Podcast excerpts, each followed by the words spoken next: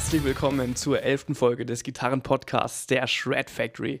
Ich bin ein Host der Consti und die Shred Factory ist dafür da, aus dir einen besseren Gitarristen zu machen.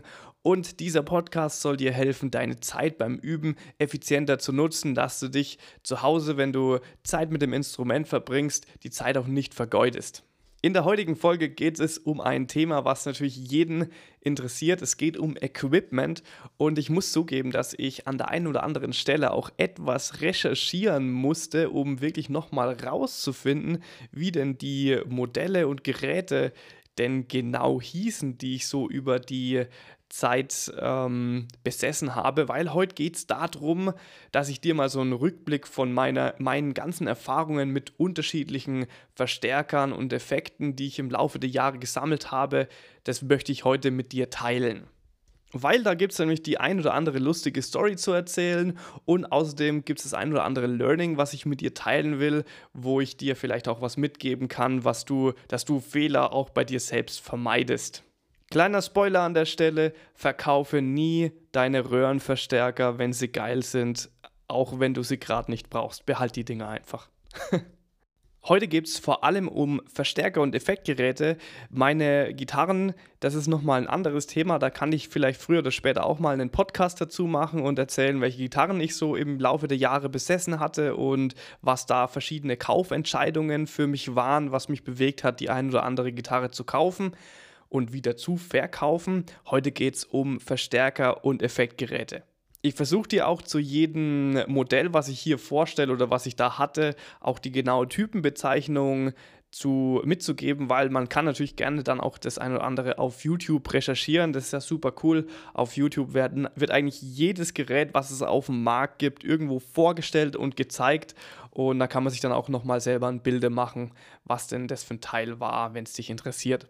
Dann legen wir mal los. Wir beginnen unsere Zeitreise im Jahr 2004 Ende 2004, weil da habe ich mich entschlossen, zum Gitarre, Gitarrespielen anzufangen und ich habe zu Weihnachten, soweit ich es noch richtig in Erinnerung habe, dann so ein Gitarrenset bekommen von, von meinen Eltern. Die haben mir das geschenkt mitsamt Unterricht und ja, natürlich die erste Action, die ich gemacht habe, ist, dass ich mir eine Seite beim Stimmen gerissen habe, weil damals gab es auch noch kein YouTube oder YouTube war noch nicht so groß und ich hatte überhaupt keinen Plan, wie man Seiten ähm, richtig stimmt und was ein Stimmgerät ist und wie es funktioniert. Auf jeden Fall habe ich zu sehr gekurbelt und dann hat es Bling gemacht und die Seite hat sich verabschiedet.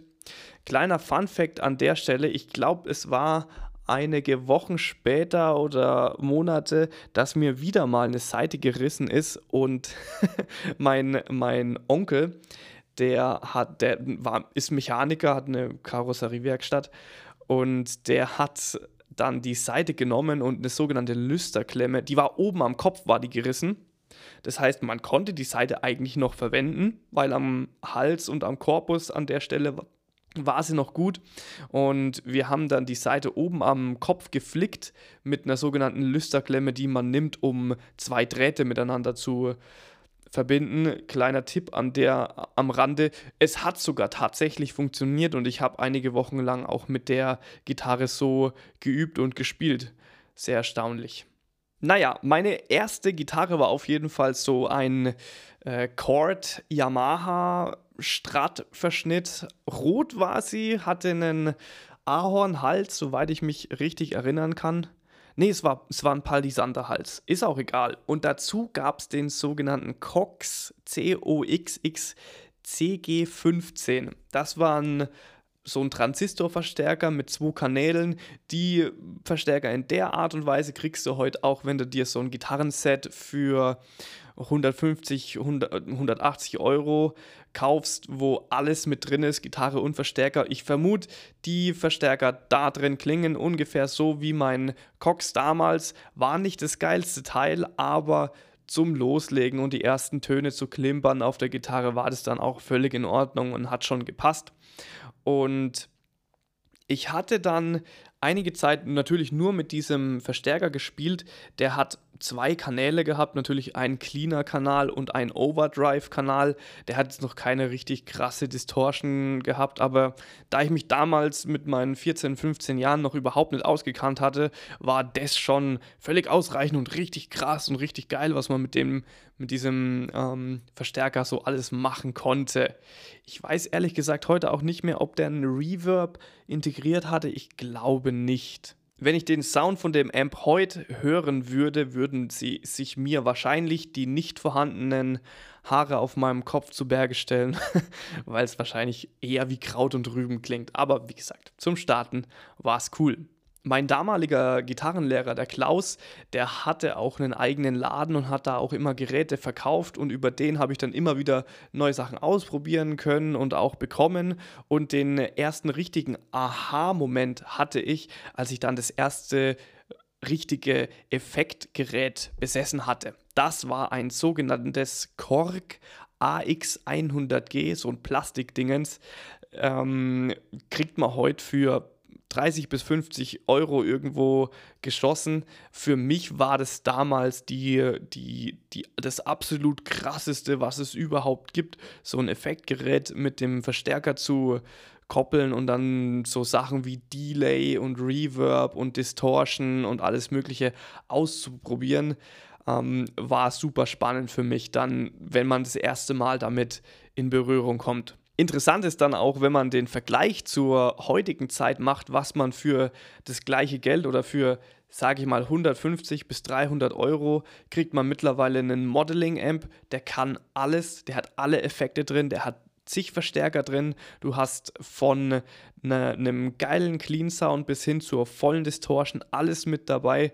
Und da, das finde ich schon echt cool, wie sich da mittlerweile die Technik auch weiterentwickelt hat in den letzten 20 Jahren. Also für Anfänger gibt es da mittlerweile viel, viel geilere Angebote, die einen um einiges mehr inspirieren, das, das Instrument in die Hand zu nehmen, als mein alter Cox-Verstärker damals. Und an der Stelle würde ich auch gerne noch einen Tipp an meine Neueinsteiger weitergeben. Wenn du noch nicht Gitarre spielst und überlegst dir eine Gitarre, eine E-Gitarre und einen Verstärker zu kaufen, dann ist der wichtigste Tipp, den ich dir da geben kann, du musst dir keine sauteure Gitarre kaufen da bist du, sag mal, bei, sagen wir mal, bei 200 bis 600 Euro gut beraten für die E-Gitarre, aber spar nicht so sehr am Verstärker. Kauf dir da keinen billigen Scheiß, sondern kauf dir irgendwas in dem Mittelfeld zwischen 150 bis 300 Euro, weil der Verstärker hat am Anfang viel, viel mehr Einfluss auf den Sound, den du hörst und wahrnimmst, als die Gitarre selber. Und deswegen finde ich, gerade für Anfänger ist es super wichtig, einen richtig coolen Übungsverstärker sich zuzulegen. Zurück zu meiner Story. Ich habe dann eine Weile lang mit diesem Cox-Verstärker gespielt und dann auch relativ schnell einen Drummer gefunden, mit dem ich zusammen Musik machen konnte. Und dann war das große Problem, dieser Cox-Verstärker ist natürlich nur für zu Hause ausgelegt und nicht laut genug, um mit echten Drums mitzuhalten. Deswegen musste da was Neues her. Und dann habe ich mal bei meinem Gitarrenlehrer einen Hartke GT60C gekauft. Das war ein deutscher Hersteller. Die sind mehr bekannt für Bassverstärker, soweit ich weiß heutzutage. Ähm, das war eine, eine, ein Hybrid aus Transistorverstärker und Röhrenverstärker. War so Röhrentechnik ähm, mit eingebaut. Der war ganz cool, hat auf jeden Fall dann mehr Bums gemacht, hat sich neben dem Schlagzeug dann auch durchsetzen können. Den hatte ich aber auch nicht so lang, weil der Sound war jetzt auch eher von einem Übungsverstärker und noch nicht so richtig amtlich. Richtig amtlich wurde es erst dann nochmal ein oder zwei Jahre später, als ich mir den Tech 21 Trademark 30 gekauft habe. Die Firma Tech 21 ist vor allem aus den 90er Jahren bekannt und hat eine richtig krasse Preamps gebaut und sind mit dem sogenannten Sans Amp, S-A-N-S-A-M-P, das ist so ein ähm, 12 Zoll Gerät vor allem bekannt geworden, was in sehr vielen Produktionen dann auch heutzutage noch zu hören ist. Ist ein ganz eigener Tube-Sound, der aber mit Transistor-Technologie ähm, erzeugt wurde. Also für dich kurz zur Information, falls du dich da noch nicht so gut auskennst, es gibt bei Gitarrenverstärkern gibt's die klassischen Röhrenverstärker. Da sind wie so Glühbirnen drin und die machen den Sound. Die kommen, ähm, die wurden schon vor sehr langer Zeit entwickelt und waren auch der Start für die E-Gitarre. Und in der Zwischenzeit gab es dann Transistorverstärker, die leichter lauter gemacht haben, aber nicht den, den geilen Klang von Röhrenverstärkern hatten. Auf jeden Fall hat die, Tech, die Firma Tech21 hat es geschafft, mit einem Transistorverstärker trotzdem einen röhrenähnlichen Sound zu machen und der Trademark 30 war dann ein Verstärker, den ich mir gekauft hatte. Der hatte auch zwei Kanäle, hatte sogar ein integriertes Reverb. Klingt richtig geil. Den M kann ich heute noch empfehlen. Wer sich da was äh, für zu Hause zulegen will, den kann man auch gut leise drehen. Und mit dem hatte ich sehr lang meine ja, gute Freude. Und der ist auch sehr lang im, bei der Band und bei diversen Bands zum Einsatz gekommen. In der Zwischenzeit habe ich ehrlich gesagt keine Ahnung mehr heute, wo mein uraltes Effektgerät gelandet ist, von dem ich am Anfang so begeistert war. Was für mich dann auch ein großer Augenöffner war, war meine erste richtige Tretmine, die ich erstanden habe, auch vom Klaus damals. Das war das sogenannte Boss Metal Zone und das ist ein sehr, sehr bekanntes Effektgerät beziehungsweise eine sehr bekannte Distortion-Tretmine. Sehr umstritten auch. Manche sagen, es klingt richtig geil, manche sagen, es klingt wie Kraut und Rüben für mich damals als 16-Jähriger oder wann, wie alt ich da war, war das mit dem Tech 21 M zusammen der absolute Klangorgasmus. Ich fand es richtig geil, wie das Ding geschoben hat und für mich war es cool. Ich war happy und hatte damit einen coolen Metal-Sound und äh, konnte damit auch gut arbeiten das Boss Metal Zone, das kannst du auch gern mal auf, auf YouTube recherchieren. Da gibt es auch tausende Videos dazu, wo das gezeigt wird und wo, ähm, wo man sich anhören kann, wie es denn wirklich klingt. Irgendwann kam dann mein alter Gitarrenlehrer auch an und hatte so ein ururaltes Chorus- oder Reverb-Gerät, so ein 12 Zoll Rack-Teil aus den 80ern. Ich habe lang recherchiert, aber ich habe nicht, nicht mehr rausfinden können, was das für ein Teil war. Auf jeden Fall habe ich damit viel rumgespielt, hatte einen coolen Sound, war richtig nice, aber ich habe keine Ahnung mehr, was das tatsächlich war. Und ja, kurze Zeit später kam dann auch der erste Röhrenverstärker, den ich mir dann gekauft habe, das war auch ein ähm, Marshall-Amp. Und ich habe heute auch wieder von dem ganzen Zeug, was ich damals besessen hatte, ich habe mir nie aufgeschrieben, was es für eine genaue Typenbezeichnung hatte. Ich vermute, dass es sich bei meinem Marshall um einen sogenannten Vintage Modern ähm, handelte, weil der hatte zwei Kanäle, die man hin und her schalten kann. Das heißt, es ist kein JCM 800 und es hatte auch nur einen Input, ähm, was dann einige andere Marshall-Modelle auch ausschließt. Dazu gab es dann die erste 412er Box von Laney, ziemlich altes, abgefucktes Teil, aber die hat richtig Bums gehabt. 4, 412er Speaker. Ähm, die Firma Laney ist, glaube ich, auch aus, aus England bekannt ähm, für auch coole Röhrenverstärker.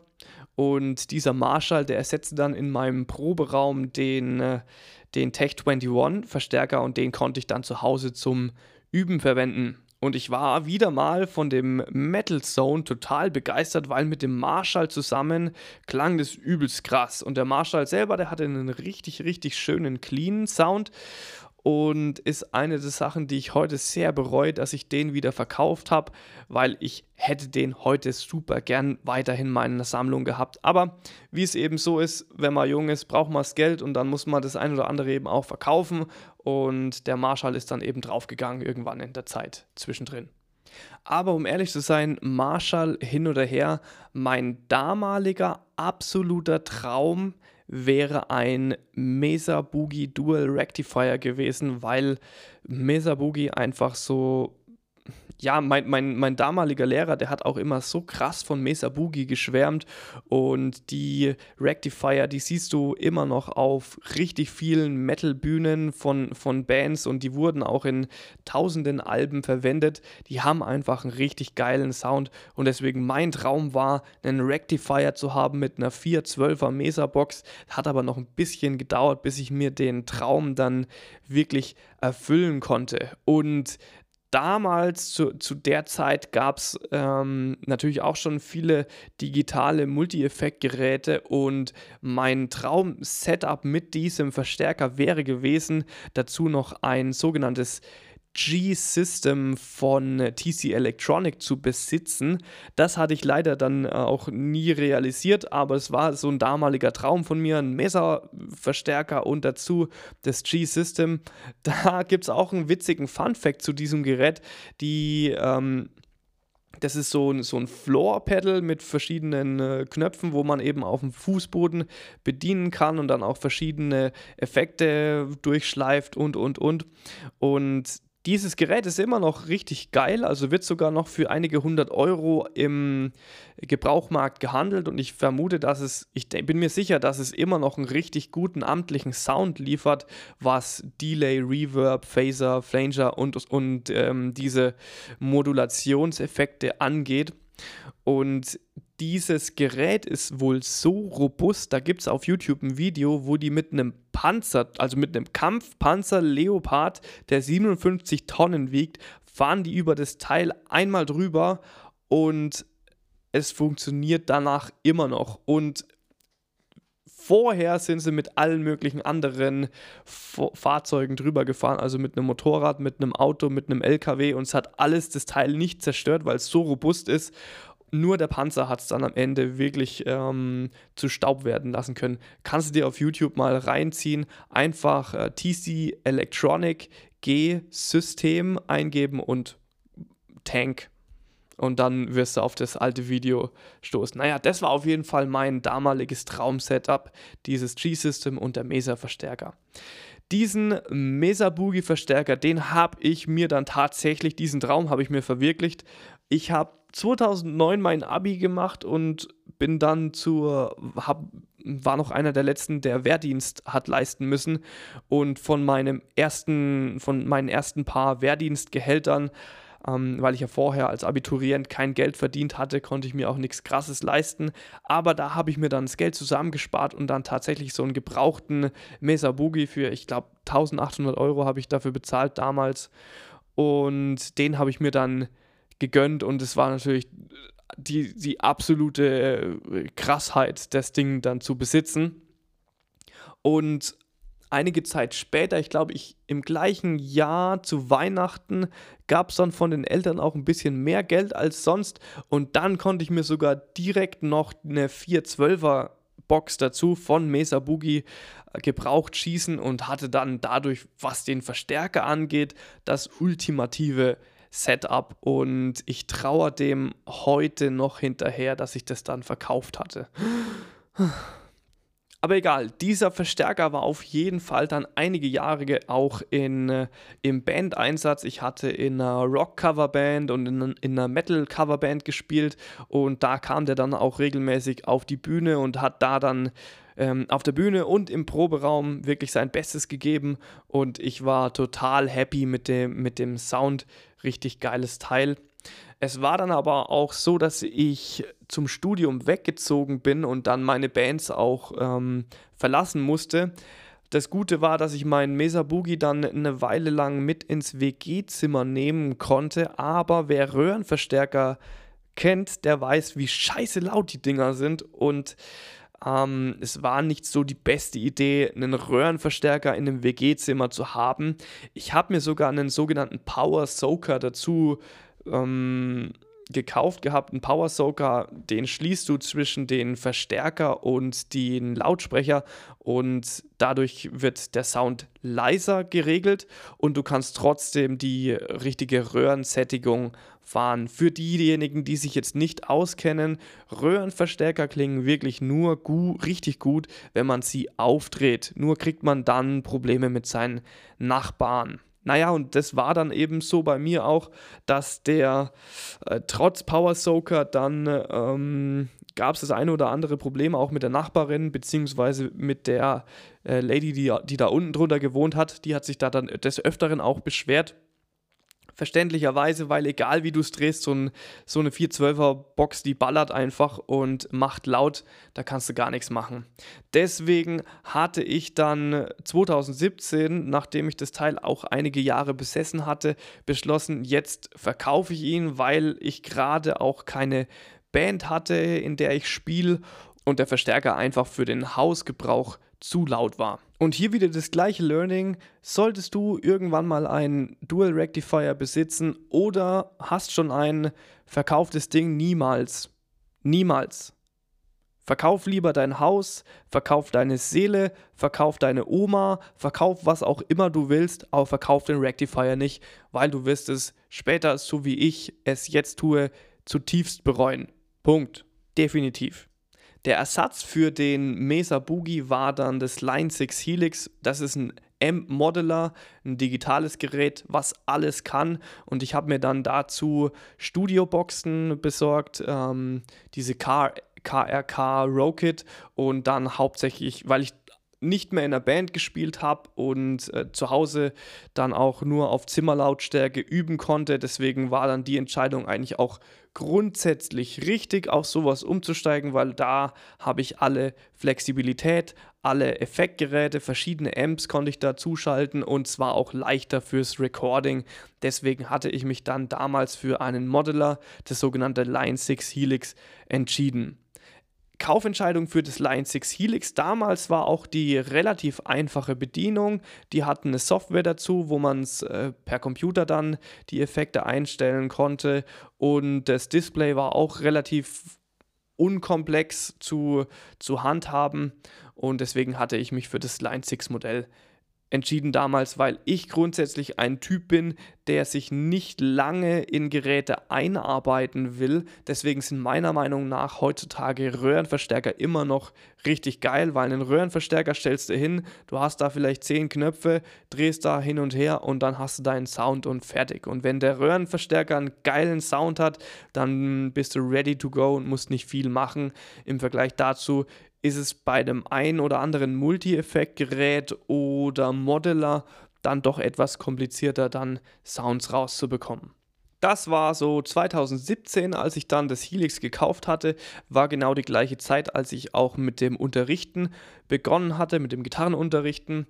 Und das Helix hat mir gute Dienste geleistet, nur bin ich dann zwei, drei Jahre später, 2019 oder so, 2020, bin ich dann auf die äh, ganzen coolen neuen Plugins gestoßen, die es heutzutage gibt. Und die benutze ich jetzt mittlerweile immer noch von Neural DSP, von ToneForge, von ML Soundlab. Das sind einfach, das sind, wenn du dich da noch nicht auskennst, du kannst deine Gitarre mit einem sogenannten Audio-Interface auch ganz einfach an deinen Computer anschließen und der Computer übernimmt dann die Modellierung eines Gitarrenverstärkers oder von einem kompletten Setup von Verstärker bis hin zur Box, Effektgeräte und sogar die Mikrofonierung. Das liefern die modernen Plugins und es ist super einfach zu bedienen.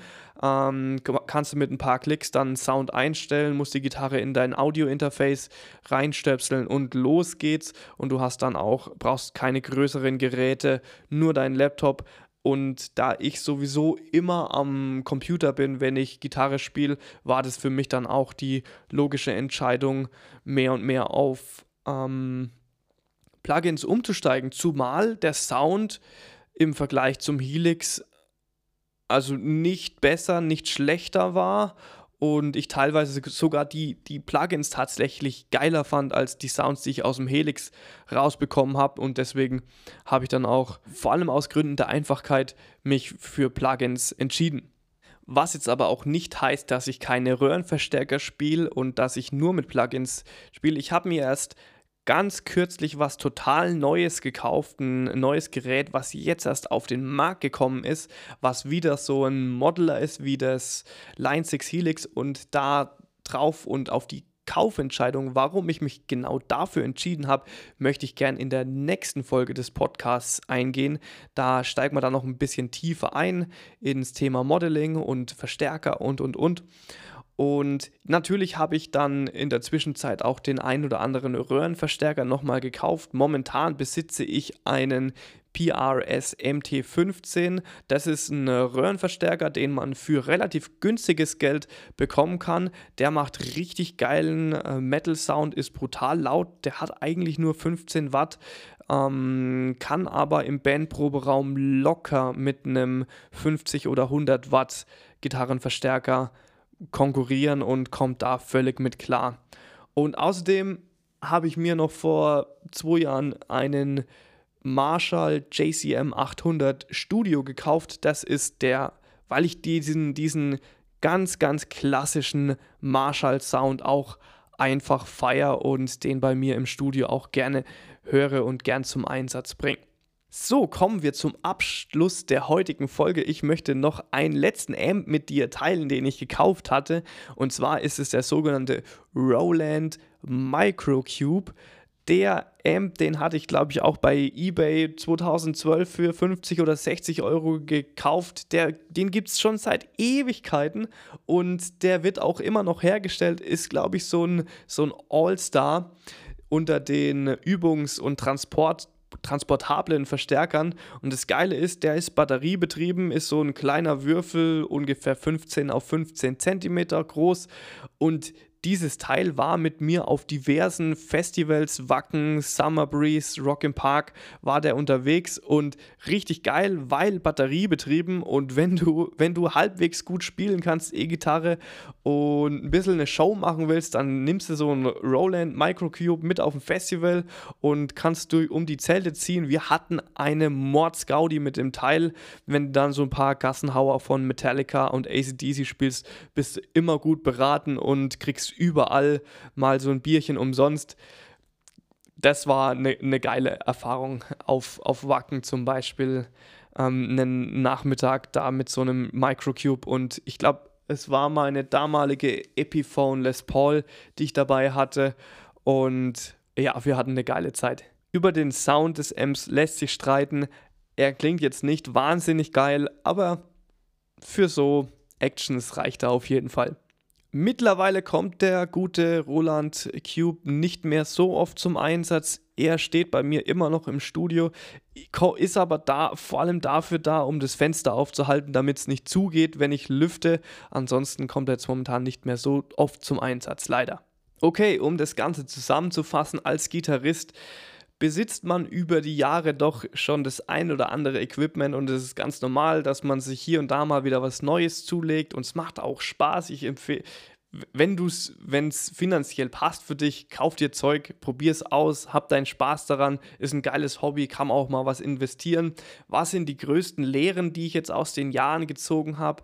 Das Wichtigste überhaupt habe ich schon erwähnt, verkauf deine Röhrenverstärker nicht, behalt die Dinger und schau, dass du die irgendwann mal auch wieder zum Einsatz bekommst. Und was mich auch heute noch sehr reut, ist, dass ich meine allererste Gitarre verkauft habe. Die war jetzt zwar nicht das Gelbe vom Ei, aber irgendwie ist es schade, dass ich diese Gitarre nicht mehr besitze. Deswegen auch ein Tipp von mir an, an dich an der Stelle. Wenn du deine allererste Gitarre, mit der du angefangen hast und die ersten Töne gespielt hast, noch besitzt, verkauf die doch nicht die kann ja, außer du, nee, verkauf sie nicht. Weil wahrscheinlich ist es eh nur so eine 100 oder 200 Euro Klampfe und da kriegst du nicht viel dafür.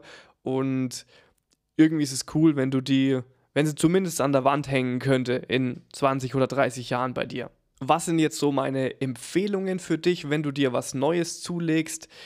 Wenn du noch keinen Gitarrenverstärker hast, würde ich dir definitiv empfehlen, dir einen günstigen Modeling-Amp zu besorgen für eine Preisrange von 150 bis 300 Euro. Da gibt es richtig gute Modelle von Boss, von Line 6, von Marshall, von Positive Grid gibt es äh, den Spark, der ist sehr geil. Da ähm, würde ich mir so ein Teil kaufen, wenn du jetzt noch nicht vorhast, in einer Band zu spielen Dann, wenn du zum Beispiel nur mit Kopfhörern zu Hause spielst, gibt es auch verschiedene Headphone-Amps, die man direkt an die Gitarre stöpseln kann, die sehr wenig Platz brauchen, die mittlerweile auch ähm, richtig guten Sound liefern. Da gibt es verschiedene Modelle von Vox oder von Fender und andere Hersteller gibt es da auch. Einfach mal ausprobieren, gucken. Wenn du tatsächlich nur mit Headphones, äh, also mit Kopfhörern spielst, kannst du das machen. Aber ich würde eher empfehlen, mir einen richtigen Amp äh, mit Lautsprecher zu besorgen, wo du auch mal auftreten kannst, weil es auch einfach Spaß macht. Wenn du viel am Rechner bist und übst und spielst zu Hause, dann ist auch eine gute Variante für dich auf Plugins zu gehen. Dafür würde ich aber empfehlen, die richtige Studio-Monitore zu besorgen. Also ein Monitor ist kein Bildschirm, sondern eine, ein Lautsprecher, der den, den Sound von deinem, also wie ein Lautsprecher einfach für, für einen Computer. Und dann brauchst du noch ein Audio-Interface, also nur wenn du ein Technik-Geek bist und immer am Computer, dann lohnt sich für dich so ein Setup zu kreieren, also Computer, Interface und Monitore. Und dann brauchst du eben noch verschiedene Plugins, kannst aber da auch sehr viel ausprobieren.